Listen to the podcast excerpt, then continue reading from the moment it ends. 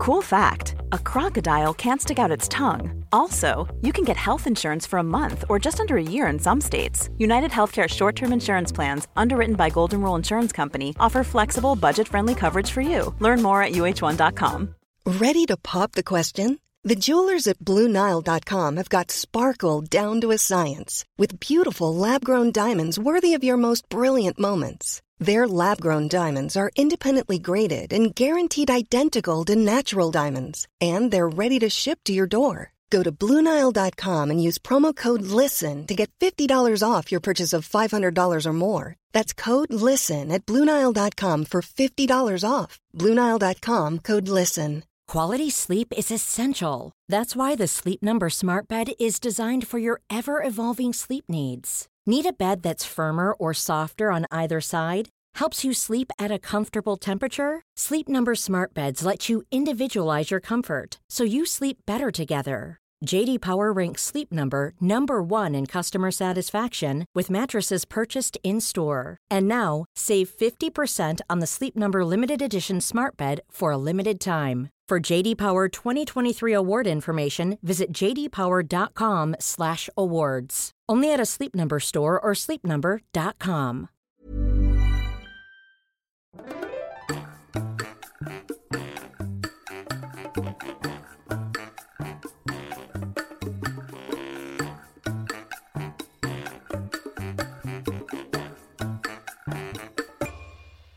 This podcast is brought to you by our patrons. If you are interested in becoming our patron, you can visit our webpage, patreon.com slash howtospanishpodcast. If you decide to support us, you will get a PDF with at least three of these sections grammar explanations, vocabulary, phrase of the day, comprehension questions, and references. Thank you to all of our supporters. Hola, ¿qué tal? Esto es How to Spanish Podcast. Yo soy David. Y yo soy Ana. Estamos muy contentos porque tenemos algunos patrons nuevos que entraron a los tiers una tacita de café y amigo.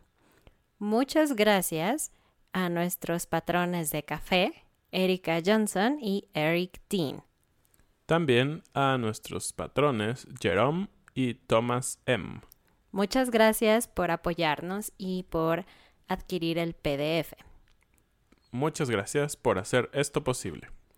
Y vamos a empezar con la frase del día, la que es limosnero y con garrote. limosnero y con garrote. ¿Qué significa esto? Un limosnero es una persona que pide limosna. ¿Y qué es limosna? Cuando alguien es pobre, por ejemplo, y está en la calle y pide dinero, eso es pedir limosna. Hay otros sinónimos, por ejemplo, mendigar. Pero en este caso, pedir limosna. Y después, garrote. ¿Qué es garrote? El garrote es un palo, normalmente de madera u otro material, que sirve para golpear. Suena un poco extraño, pero en la actualidad todavía se utiliza, por ejemplo, en la policía. Hay algunos policías que no usan pistolas o armas de fuego, pero tienen un garrote. Si eso es que es útil para detener a alguien. Ok. Entonces, esta frase, limosnero y con garrote, lo que significa es que a veces algunas personas piden favores, pero además de pedir favores o de pedir dinero o de pedir algo así, ellos también exigen, ¿no? Entonces, imagínate, yo te pido un favor muy, muy grande, David. Por ejemplo, te pido que, por favor, um, tengo un problema familiar y no tengo tiempo para cocinar para mi familia, ¿no? Y obviamente pues necesitamos comer y quizás yo no tengo mucho dinero para comprar comida afuera. Entonces yo te digo, ay David, por favor, yo sé que es un gran favor, pero por favor, ¿podrías cocinar para mi familia esta semana? Yo te diría, claro, porque sé que es un problema. Ok, eso está bien, es algo que hacemos los amigos o la familia. Pero si yo fuera limosnera y con garrote, entonces además de pedirle a David que cocine, por favor, yo podría decirle, bueno, pero por favor, necesito que sea comida solamente orgánica y por favor quiero espagueti y también necesito que, que prepares café cada día y que me compres mi pan favorito. Sí, es como, ok, te estoy haciendo un favor, pero el favor tiene demasiadas exigencias. Entonces ya no se vuelve un favor, sino como cumplir una demanda, lo cual no está padre. Exacto. Y este ejemplo es un poco tonto, pero lo podemos usar para cualquier cosa. De hecho, se usa en política, en economía, en lo que sea. Puedes usar esta expresión de limosnero y con garrote. Así es. Y hablando de política y cosas geográficas, el tema de hoy es Centroamérica y México. Y este tema fue solicitado por uno de nuestros patrones. Él pertenece a uno de los tiers en nuestra página de eh, Patreon, en donde puede escoger el tema de algunos de nuestros episodios. Y él decidió que quería aprender un poco más sobre la relación entre México y Centroamérica. Entonces vamos a hablar sobre ese tema el día de hoy. Muchas gracias por escribirnos. Y bueno, primero aclararemos que no somos historiadores, geógrafos, politólogos y todas esas ah, carreras y profesiones, pero hacemos un esfuerzo y la verdad es que a mí en lo particular me gusta mucho la historia, la política y todo eso. Entonces, vamos a tratar de compartir con ustedes un poco en estos minutos de todo lo que representa Centroamérica y México. Comenzaremos con lo básico. ¿Qué países conforman Centroamérica? Los países que lo conforman son Guatemala, Belice, Honduras, El Salvador, Nicaragua, Costa Rica y Panamá. Así es. Y es una superficie de 522 mil kilómetros cuadrados y con una población aproximada de 50 millones de habitantes. Entonces, si ustedes lo ven, esos 50 millones de habitantes de pues algunos países son menos de la mitad de los 120 millones de habitantes que hay en México. Sí, para empezar, México es mucho más grande en población que todos estos países juntos. Exacto. Y ahora un poco de historia. América Central o Centroamérica, como también podemos decirle, estaba estaba muy poblado antes de que llegaran los españoles o en general los europeos a América. Y esto era porque había muchas civilizaciones en toda esta zona. Y claro, ustedes deben de saber, o muchos de ustedes deben de saber, que una de las principales sociedades fue la Maya, y ellos habitaron en toda esta zona. Pero no solo había mayas, había otros pueblos. Los yencas, nahuas, cunas, chortíes, jicaques, payas, chorotegas, nazos y bribis. Bribris. sí, Nunca había escuchado muy eso. Extraños. Pero bueno, eh, ellos habitaron durante mucho tiempo y ellos uh, tenían idiomas comunes como el mayense, ¿no? Que es el idioma maya y algunos otros idiomas autóctonos de cada región. Eh, lo más importante es que obviamente antes de la llegada de los españoles no había límites, ¿no? No había países como ahora los conocemos, divisiones políticas. Pero había civilizaciones que se organizaban por la posición geográfica, es decir, antes no había tantos medios de transporte como ahora, entonces las ciudades eran pequeñas y solo se relacionaban con ciudades pues más o menos cercanas, ¿no? Lo que podías cubrir en distancia a pie. Como sabemos que es una cultura, perdón, fue una cultura muy importante, queremos hablar un poquito sobre los mayas. Fue una civilización con muchos avances. Ellos tuvieron avances en el calendario, las matemáticas, la astronomía, las observaciones geológicas y otros elementos que hoy son muy importantes para la ciencia. El esplendor de la cultura maya empezó realmente en el 292, en ese año, y terminó con la decadencia de los mayas en el año 900. Las principales ciudades y centros urbanos mayas eran Tikal, Palenque y Copán. Y claro, durante esos periodos eh, fue como florecieron diferentes civilizaciones y como decía Ana, en especial la maya. ¿Y qué pasó? ¿Cómo se llegó a formar esto que conocemos como Centroamérica? Centroamérica o los países que hoy conocemos como Centroamérica se empezaron a formar desde el periodo de la independencia. ¿Independencia de qué? De España. Brincamos un poquito en la historia porque vamos a enfocarnos en lo que ya son los países como los conocemos hoy.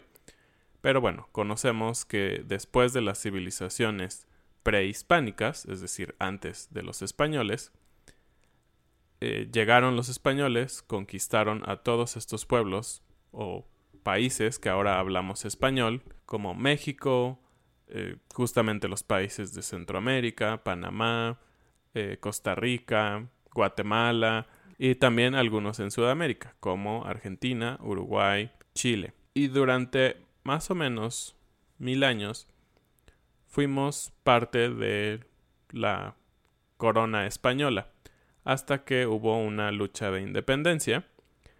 Y es muy interesante porque todos los países de Centroamérica celebran su independencia en una misma fecha, que es el 15 de septiembre de 1821. Hmm. La independencia de México fue en 1810. Entonces estamos hablando que para Centroamérica son 11 años después. Exactamente. Y esto es porque justamente la guerra de independencia terminó en 1821, 11 años después. Y esto es porque todos los países de Centroamérica se declararon independientes sin luchas armadas. Esto es algo interesante porque ellos dijeron, somos independientes, pero ¿quién peleó por esa independencia? México. Exacto. Entonces, Claro, sabemos que ellos eran mucho más pequeños y por lo mismo no eran tan importantes para España como era México, pero digamos que no nos han dado las gracias por hacerlos independientes. No es cierto, es una broma. Pero aquí vemos la importancia o dónde empieza la importancia de la relación de México con Centroamérica, desde la independencia de cada uno de estos países, porque ellos no tuvieron que luchar como nosotros luchamos. Esta independencia fue un tanto breve, porque después de que se declaró la independencia, 1821, exacto, el 5 de enero de 1822, o sea, unos meses después, unos meses después, todos los países de Centroamérica fueron anexados al primer imperio mexicano, que fue eh, como se le dio el nombre a lo primero que se organizó después de la independencia como un gobierno independiente, que fue encabezado por Agustín de Iturbide. Entonces... o sea, México fue independiente de España y se organizó. Y Centroamérica dijo, sí, somos independientes. Pero México dijo, ah, ah, eres mío. Exactamente. Y tiene un poco de sentido por lo que les acababa de decir. México luchó y ellos simplemente dijeron, gracias México, ahora nosotros también somos independientes, no gastamos una sola bala, no derramamos sangre, pero gracias. Entonces, México, en este caso Agustín de Iturbide, dijo, no, no, no, ustedes entonces son nuestros. Pero, obviamente, esto generó un descontento entre alguna parte de la población de estos países y fue en 1823 cuando estos países se declararon independientes absolutamente de España, de México y de cualquier otra nación extranjera. Dijeron, bye, nunca más, adiós. Exactamente, y formaron un gobierno republicano que se llamaba Provincias Unidas del Centro de América, es decir, aún no existían los países como ahora los conocemos, sino eran... Un gran país. Un gran país único. Ah, Entonces, esta República Federal del Centro de América agrupó justamente la región que ahora conocemos que es Costa Rica, El Salvador, Guatemala, Honduras y Nicaragua. Y cabe destacar algo muy interesante, que esto incluía a... Chiapas. Sí, el estado mexicano de Chiapas. Que está en el sur. Que está en el sur y que en ese momento era parte de Guatemala. Wow, o sea que Chiapas era, era Guatemala, no era México. Exactamente.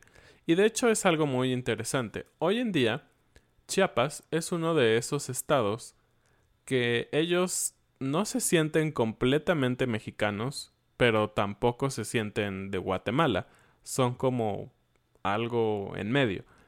Y esto ha sido motivo de que algunas personas que están a favor de los derechos de los pueblos indígenas y todos estos movimientos han dicho en algunas ocasiones que Chiapas debería de ser un país propio. Eh, suena un poco extraño, pero sé que en muchos lugares del mundo también hay estas ideas, ¿no? Que California o que Texas deberían de ser países independientes, se han escuchado también. Entonces, suena un poco gracioso, pero bueno, existen estas ideas. Y fue hasta 1822 cuando Chiapas, por medio de un referéndum, se volvió parte de México. Sí, entonces fue muy, muy breve. Y bueno, no hemos mencionado qué pasa con Panamá y Belice. Panamá y Belice tienen una historia un poco distinta. En realidad, Panamá antes era parte del Virreinato del Perú y Virreinato de Nueva Granada, es decir, de España. Exacto. Y claro, son eh, estaban gobernados o centralizados desde Perú, que está un poco más al sur. Pero después, cuando hubo, cuando pasó la independencia de España, este país, Panamá, se unió voluntariamente a la Gran Colombia. Y Belice, por otra parte, fue una colonia del Reino Unido. Y bueno, actualmente estos países, ¿cómo funcionan?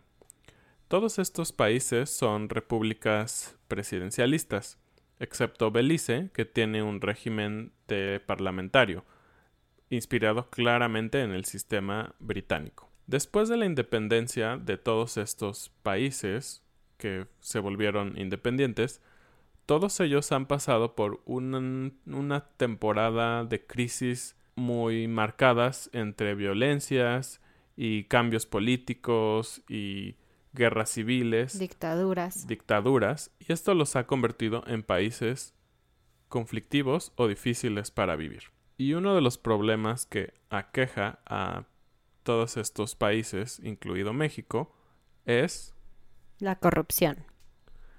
Tristemente, no solo compartimos nuestras raíces y nuestro idioma, sino también la corrupción. Y esto ha hecho que a los ojos del mundo, México y otros países en Centroamérica sean vistos como países conflictivos. Y ustedes saben que hay muchas cosas hermosas en México y en cada país. Pero tristemente muchas personas tienen la idea de que son países demasiado conflictivos por la corrupción. ¿Qué ha pasado con la relación comercial, económica que hay entre México y Centroamérica ya en los tiempos recientes. La realidad es que en los tiempos recientes nos referimos a después de la Segunda Guerra Mundial a la fecha, México no estaba muy interesado en tener una relación económica con Centroamérica porque, claro, tenemos a nuestro vecino que ganó la Segunda Guerra Mundial, que propuso todo un nuevo modelo económico, Estados Unidos, y claro, queríamos seguir el paso de este vecino. Y si volteábamos a ver abajo, como decíamos, había muchos conflictos aún en todos estos países, y tristemente son conflictos que siguen hasta la fecha y que han desencadenado en lo que ahora conocemos como el, el problema migratorio. Pero antes de llegar al problema migratorio, vamos a hablar un poco sobre los negocios actuales que hay entre Centroamérica y México. En el año 2011, México firmó un tratado de libre comercio con Centroamérica. Y si ustedes lo piensan, realmente es algo muy reciente. Estamos hablando de ocho años en los que México apenas se interesó en hacer negocios con Centroamérica y el Tratado de Libre Comercio con Estados Unidos se firmó en los años 90.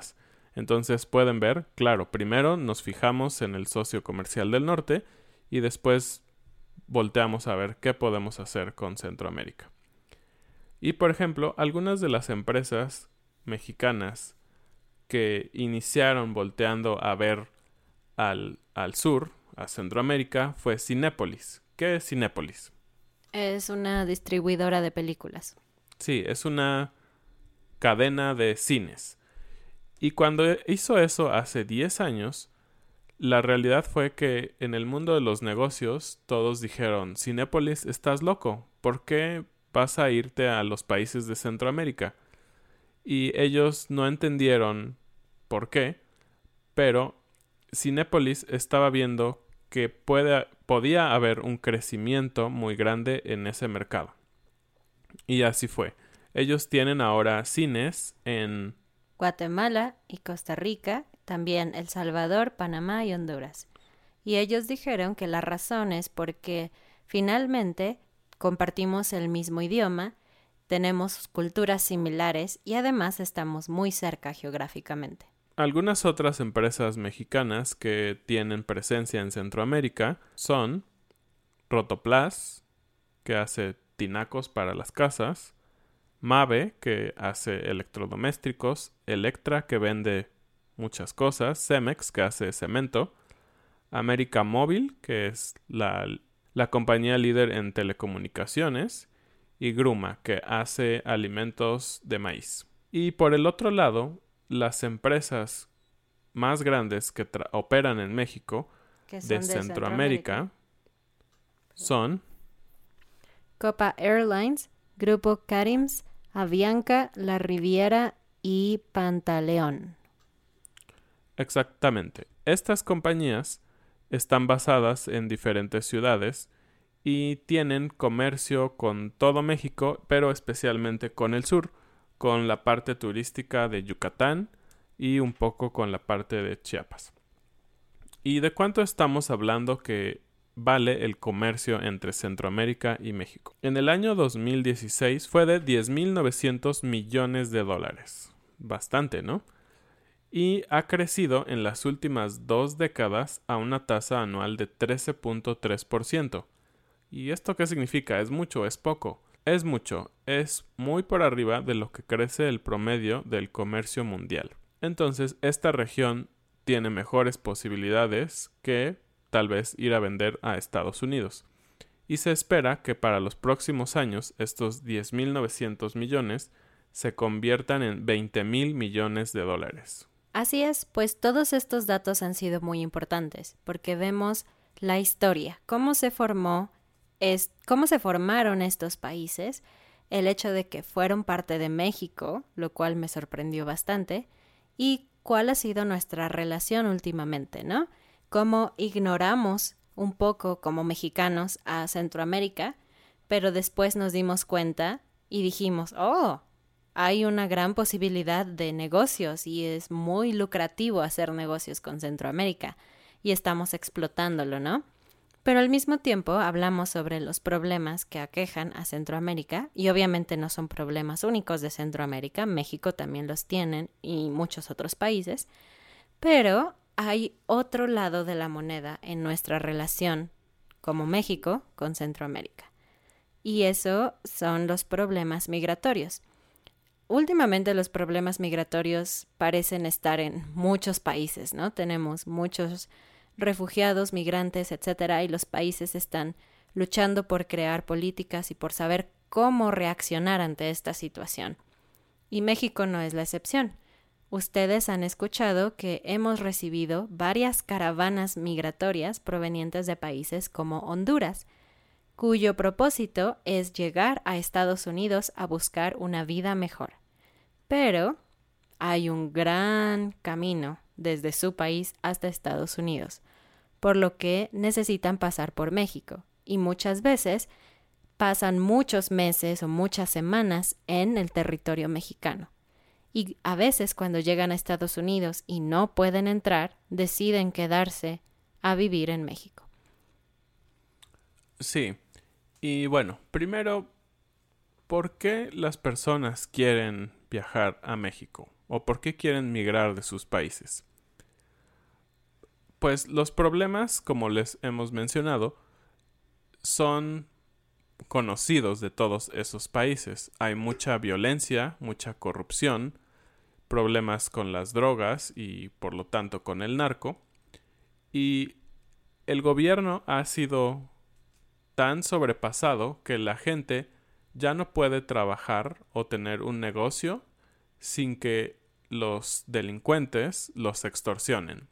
Es decir, tú abres, por ejemplo, un local donde vas a vender pan, una panadería, y van a venir y te van a decir, ok, cada mes tú tienes que pagarme a mí, el crimen organizado, no sé, 10 mil pesos. Solo porque no te mate y puedas trabajar y vender. Eso es una locura, ¿no? Sí. Entonces, si eso sucede, evidentemente la gente no puede trabajar y si no puede trabajar, no puede darle de comer a su familia. Y por eso quieren buscar una vida mejor, ya sea en México o en Estados Unidos.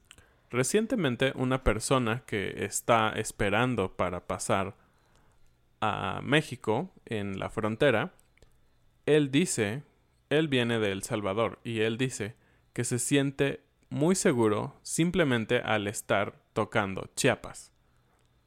Y tú dices, espera, México no es el país más seguro del mundo. Eso lo pensamos los mexicanos porque sabemos que hay problemas de inseguridad. Entonces, ¿pueden imaginarse lo que estas personas sienten? En su país de origen es como es el infierno. Sí, exacto. Entonces, es un tema difícil porque nosotros como mexicanos y como les decíamos, como país, como política en general, nunca habían querido voltear hacia abajo, ¿no? Hacia Centroamérica porque estábamos enfocados en México y en el, el, norte, tratar de dar un buen servicio a Estados Unidos. Y muchos mexicanos quieren ir a Estados Unidos y muchas veces hay inmigración ilegal, ¿no? Exacto. Entonces, ahora que el problema migratorio está en nuestra puerta, se han tenido que hacer algunos ajustes. Y esto es algo muy reciente. La semana pasada, el presidente de Estados Unidos, Donald Trump, dijo que si México no ponía un alto a los migrantes, iba a poner aranceles, o sea, impuestos, a todos los productos y servicios que vinieran de México. Un golpe para nuestra economía. Claro, a todos, no solo a tabacos y alcohol o cosas así, todos, cualquier tipo de producto o servicio.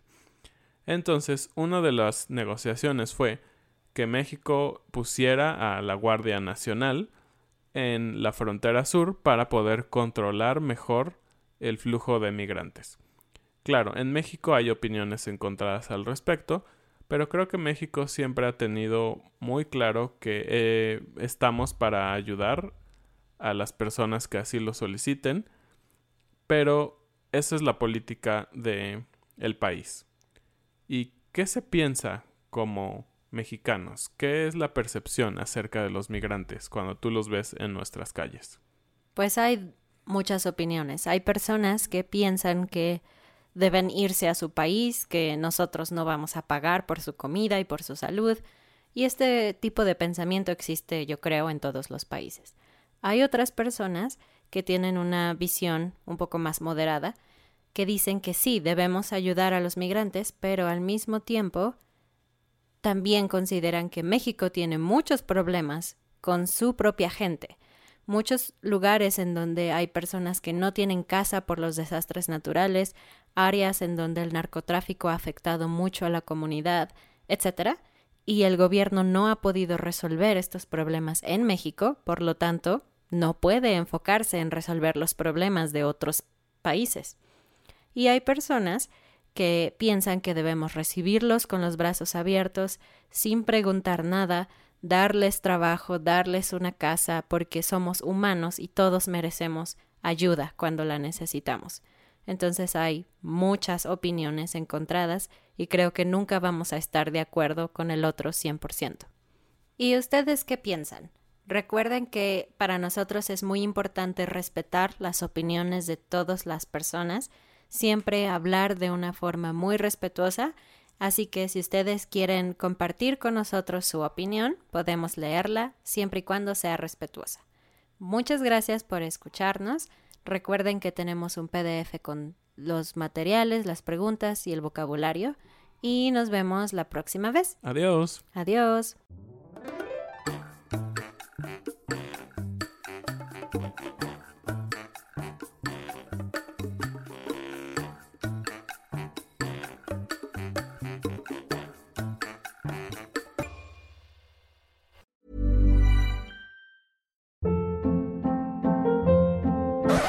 Hold up. What was that? Boring. No flavor. That was as bad as those leftovers you ate all week. Kiki Palmer here, and it's time to say hello to something fresh and guilt-free. Hello Fresh. Jazz up dinner with pecan-crusted chicken or garlic butter shrimp scampi. Now that's music to my mouth. Hello Fresh. Let's get this dinner party started. Discover all the delicious possibilities at hellofresh.com.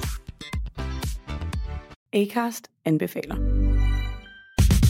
Mit navn er Anders Morgenthaler. Over for mig sidder Roald Bergmann. Vi har lavet en ny podcast, der hedder Dopaminklubben. Og Dopaminklubben er en klub, hvor ADHD er fucking sjovt, og hvor det griner. Det behøver ikke at være super alvorligt. Vi er skide trætte af alle de der podcasts, der forklarer mig nederen der. Vi gør grin med vores ADHD. Mulig ADHD. Ja, vi udreder mig, fordi nogen siger, at jeg har det. Jeg ved det ikke rigtigt, det finder vi ud af. Vi har i hvert fald lavet vedmål. Ind og lyt til Dopaminklubben. Hver uge udkommer vi. Der laver vi sjov og spas med at have den her vidunderlige dopaminmangel.